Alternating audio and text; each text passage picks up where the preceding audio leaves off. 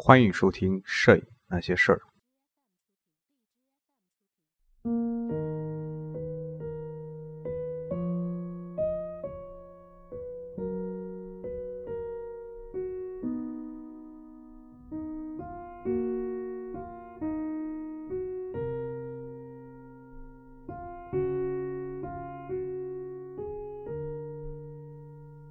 世界摄影史第九章：艺术、摄影与现代主义（一九二零年至一九四五年）。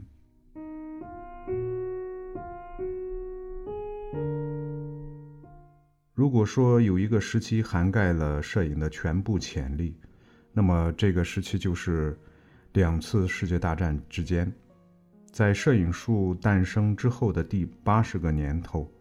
摄影师和他们的资助者发现了照片多样的形式和用途，赋予了摄影师们不同寻常的创作空间和表达方式。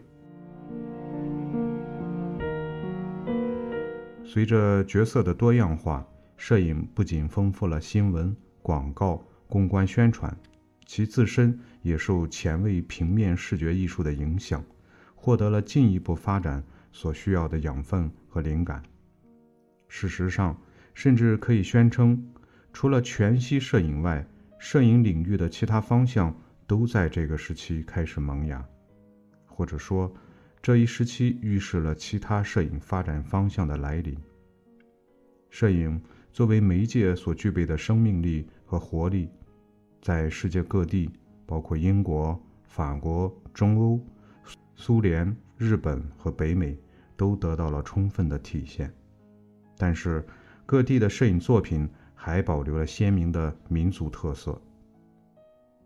本章将纵览各种新的尝试，并探讨这一时期摄影领域所谓的新视觉同其他视觉艺术之间的关系。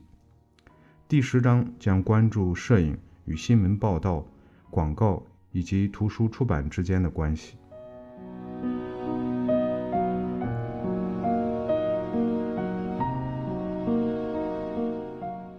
二十世纪二十年代，摄影领域的一个显著特点，就是种类繁多的摄影技术、风格和流派的出现，均体现出不同寻常的活力。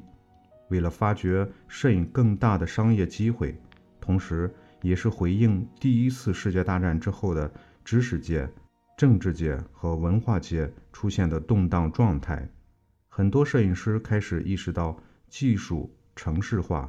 电影院和平面艺术对摄影表达效果产生的影响。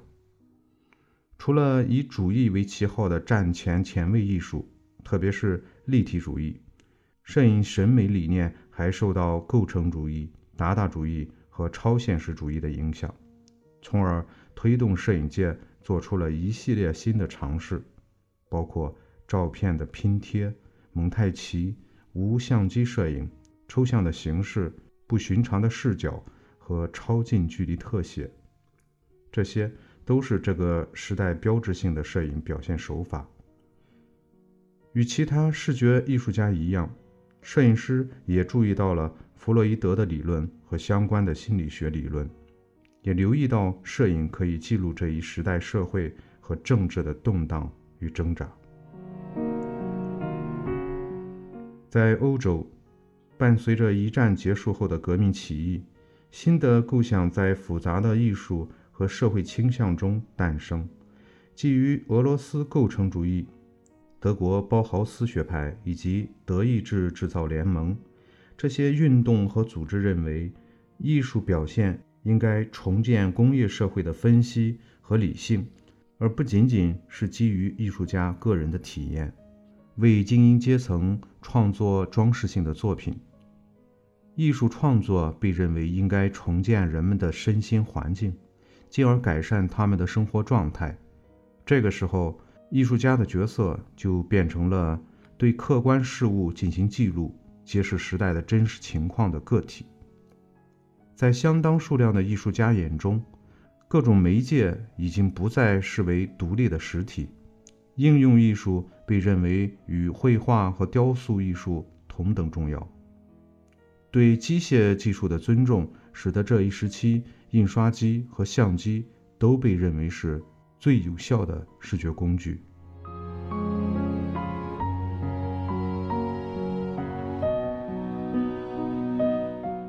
小标题：欧洲的尝试，物影图像。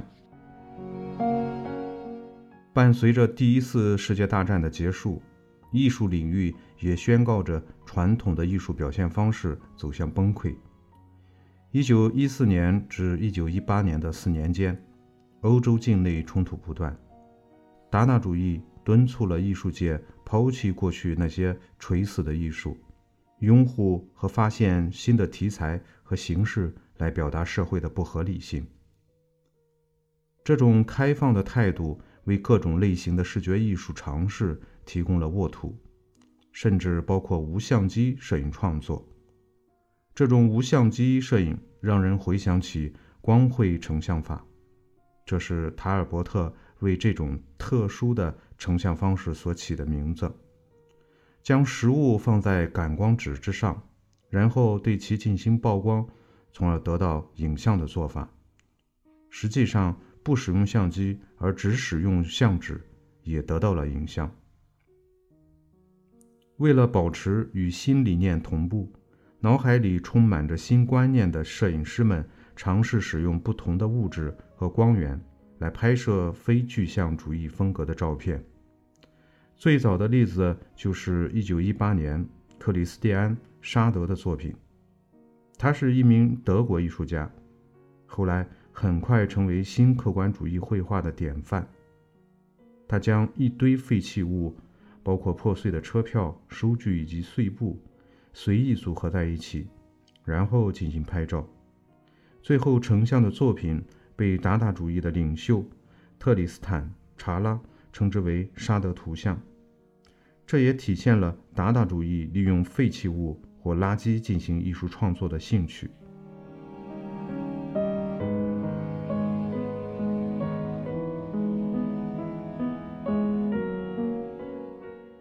国人曼雷，原名埃曼纽尔·吕德尼茨基，在纽约达达主义运动时期，他是杜尚和弗朗西斯·皮卡比亚的亲密合作伙伴。曼雷也独立进行类似的尝试。摄影师们将他的作品称为“曼雷图像”。这个命名既包含了创作者的名字，也暗示了所使用的光源。因为曼雷英文名字中的 I A Y 是激光的意思。一九二一年，曼雷到达巴黎后不久，艺术家在制作这些无相机摄影作品时，开始在相机上使用半透明和透明的材料，有时完全浸泡在显影剂中，对着移动或固定的光源进行曝光。尽管对纯艺术和应用艺术之间的差别并不十分关注，但曼雷致力于表达事物存在的直觉状态和偶然的特殊效果。他积极地为自己丰富的视觉作品寻找商业和艺术机会。这些作品除了曼雷图像之外，还包括摄影作品、绘画作品、拼贴艺术画、合成影像。和构成艺术，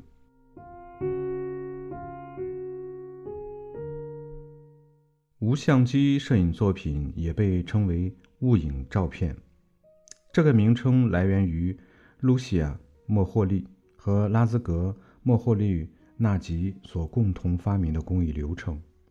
二人本来分别来自捷克和匈牙利，但在一九二三年之后，他们均活跃在德国。包豪斯学院，他们认为，同其他由机器生产出来的产品一样，无论是使用了相机还是其他工具，摄影作品不仅应该像传统艺术品一样反映情绪和人物感情，同时也应该考虑到光线和形式。讽刺的是，尽管他们一直认为摄影是机器时代最佳的视觉形态和工具。因为摄影作品最容易被精确复制，但是物影照片却恰恰是特例。它没有底板，可供复制。其他尝试无相机摄影或物影照片的欧洲艺术家包括拉乌尔、豪斯曼、乔奇、凯帕斯、库特、史维塔斯、俄罗斯艺术家埃尔、利希茨基、亚历山大·罗钦科、捷克艺术家杰罗米·芬克、柯蒂斯·莫菲特。他曾是曼雷的助理。在一九三八年。包豪斯学院迁往美国芝加哥之前，美国艺术家并没有对这种创作形式表现出太大的兴趣。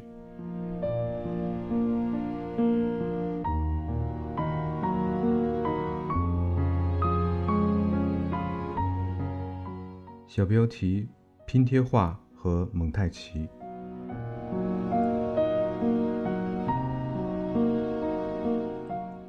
在欧洲。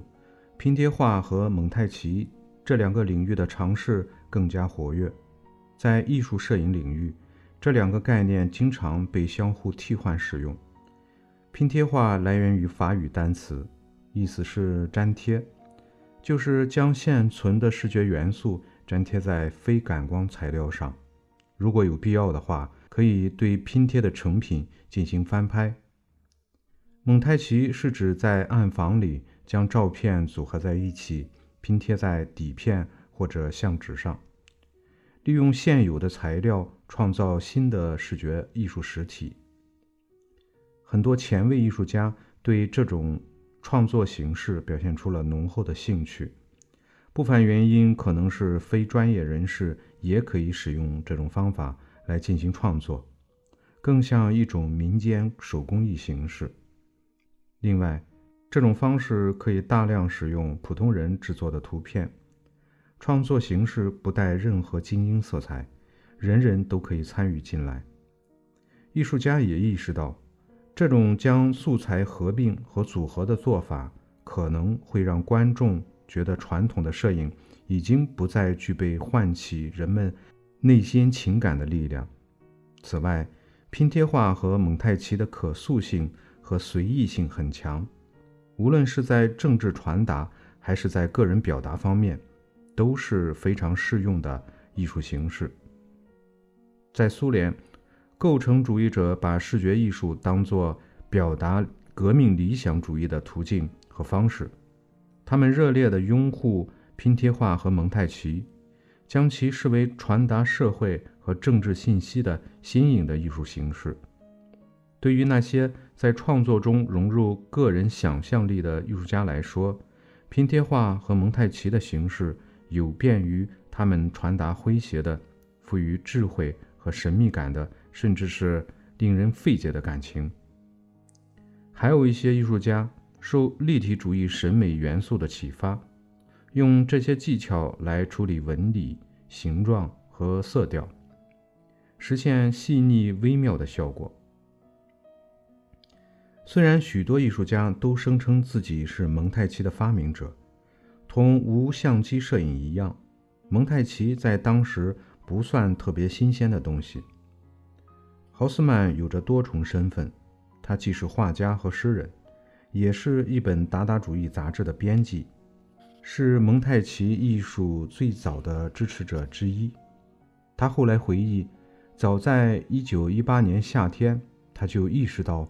可以利用裁剪照片来重新制作新的图片，但是这个创作过程需要一个合适的专业名词。他同艺术家乔治·格罗斯、赫尔穆特·赫兹菲尔德以及汉娜·霍希一起为这种艺术创作形式起名“照片蒙太奇”，表明最终的作品是先由作品合成的。而不是完全原创的。对这些发起人来说，蒙太奇似乎反映了战争与革命的混乱。在豪斯曼的作品中，集中体现为野蛮和非理性；在霍希的作品中，则体现为特定的社会背景下产生的种种幻想状态。哈尔特菲尔德的作品带有尤为强烈的政治色彩。